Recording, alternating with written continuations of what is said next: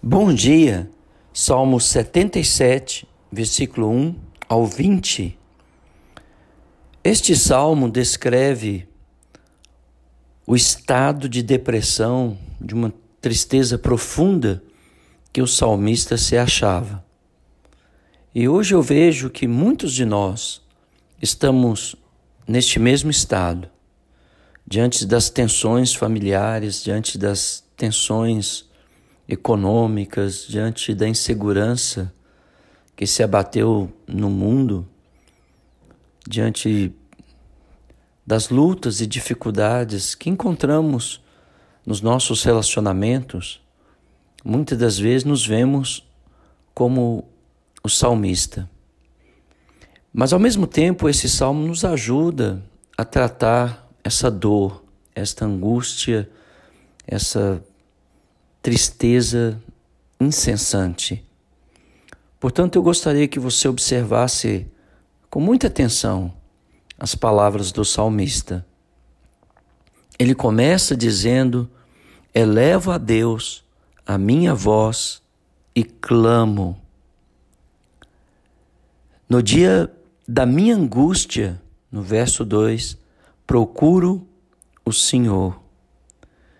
E não só isso, mas eu ergo as minhas mãos durante a noite e não se cansam, e a minha alma recusa a consolar-se.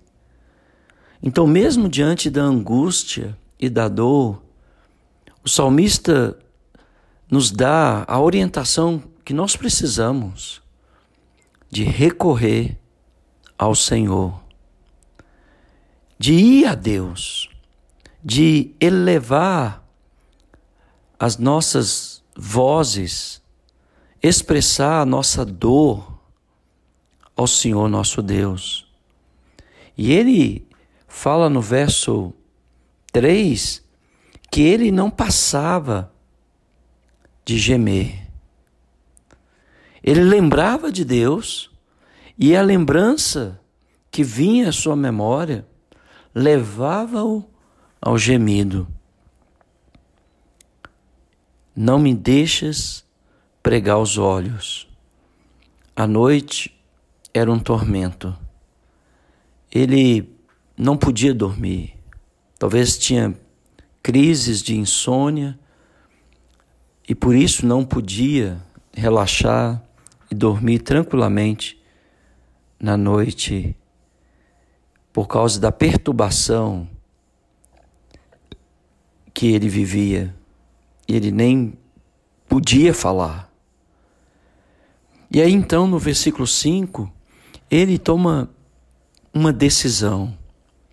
E eu creio que nós precisamos fazer a mesma coisa. Ele começou a pensar nos dias de outrora.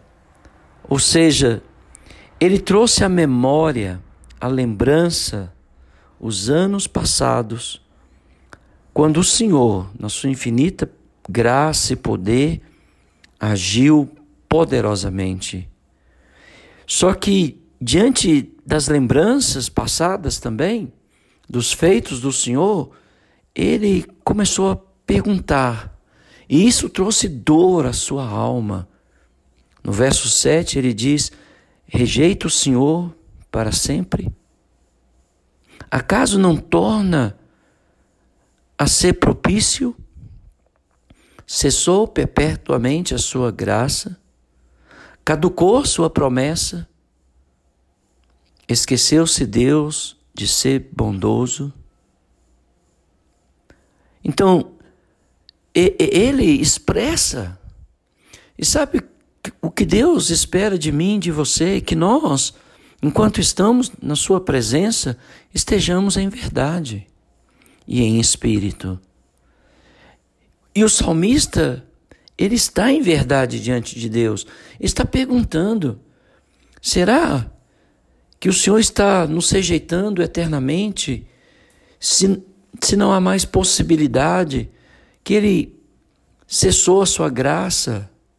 Suas promessas caducaram. Ele está sendo honesto diante de Deus. E ele está perguntando a Deus sobre estas coisas.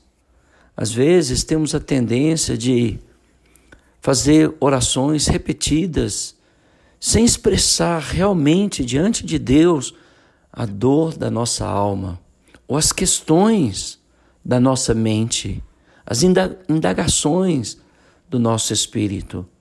Isso não ofende Deus e nem o deixa menor.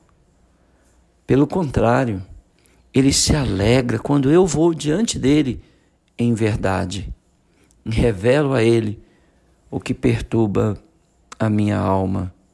Então, no verso 10, disse eu: Isto é minha aflição. Então, ou seja, ele está dizendo: o que eu estou questionando, o que eu estou sofrendo, é a minha angústia, a minha dor. E aí ele começa: mudou-se a destra do Altíssimo? Não importa o que eu sinto, o que eu sofro, Deus continua sempre o mesmo. E Ele é sempre o mesmo. Foi ontem, é hoje e será para sempre. Tanto na sua justiça, na sua ira, quanto na sua bondade e no seu amor. Ele é o mesmo. E então ele trouxe à sua memória os atos poderosos do Senhor, da antiguidade, das maravilhas do Senhor. Ele considerou as obras de Deus, ele considerou a santidade de Deus, ele considerou a grandeza de Deus, a olhar para o passado e ver o quanto o Senhor operou de forma maravilhosa, extraordinária. Que os povos perceberam e emudeceram diante do poder do Senhor. Com braço forte, o Senhor redimiu o povo de Israel. As águas o viram, as águas tremeram, os abismos se abalaram, as nuvens se desfizeram, os trovões e os relâmpagos cruzaram os céus.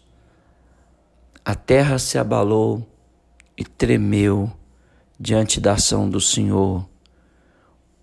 Pelo mar o Senhor andou. As veredas do Senhor é inagualável. E por isso o Senhor conduz o seu povo, o seu rebanho,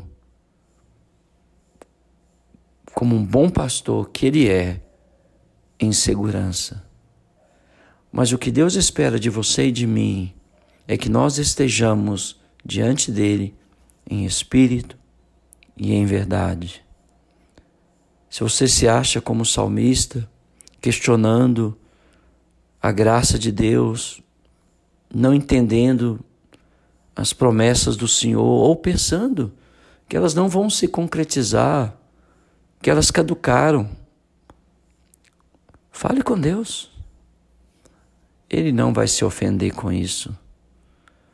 Pelo contrário, ele se alegrará com você que na sua aflição aproxima dele, que ouve atentamente a sua dor, o seu clamor e responde. Que Deus te abençoe.